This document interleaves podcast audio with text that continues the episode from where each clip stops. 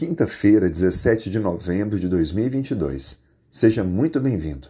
Nossa reflexão de hoje, o encontro eterno. Em 1 Coríntios, capítulo 15, versos 51 a 53, Paulo nos explica: Eis que vos digo um mistério. Nem todos dormiremos, mas transformados seremos todos. Num abrir e fechar de olhos ao ressoar da última trombeta, os mortos ressuscitarão incorruptíveis e nós seremos transformados.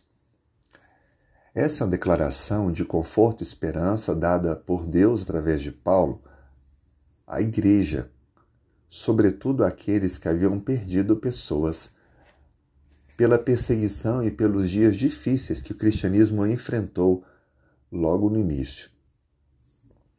Uma coisa que chama atenção é que Paulo fala sobre um mistério, e esse mistério é a transformação dos justos vivos.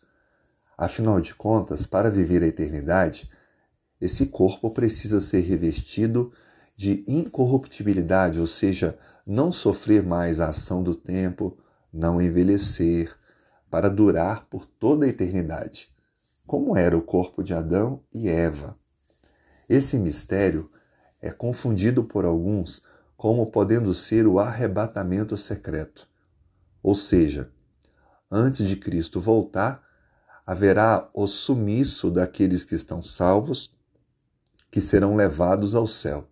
Um carro, um avião ficará sem um piloto, o carro sem um motorista, já que esse pode ser arrebatado. Biblicamente, não há base para isso.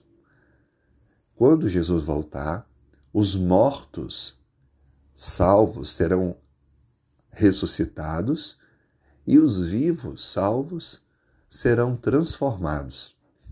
E aí sim, esses dois grupos juntos sobem para o encontro do Senhor nos ares.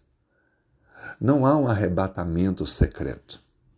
Por isso, o mistério apresentado por Paulo é a transformação desse nosso corpo mortal em um corpo imortal esse é o grande mistério. Na segunda vinda vai ocorrer o encontro mais maravilhoso de todos: os justos vivos transformados e os justos vivos, os justos mortos que serão ressuscitados e transformados.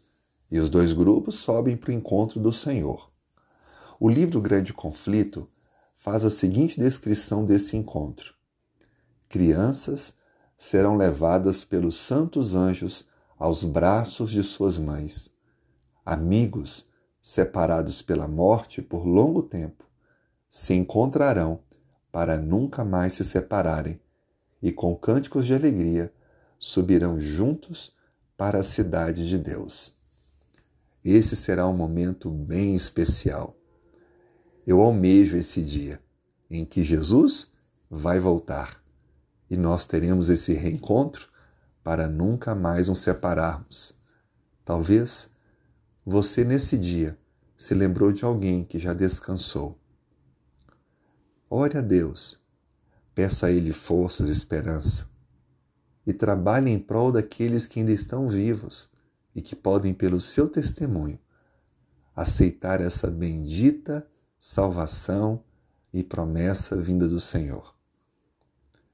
Um belo dia, Jesus voltará e nós juntos viveremos com Ele.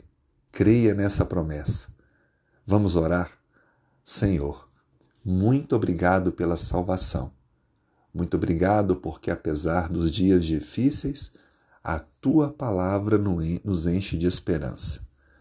Queremos muito que Jesus volte logo para termos este reencontro e assim vivermos a eternidade com o Senhor. Nos fortaleça, nos dirija, nos dê vitórias. Oramos em nome de Jesus. Amém.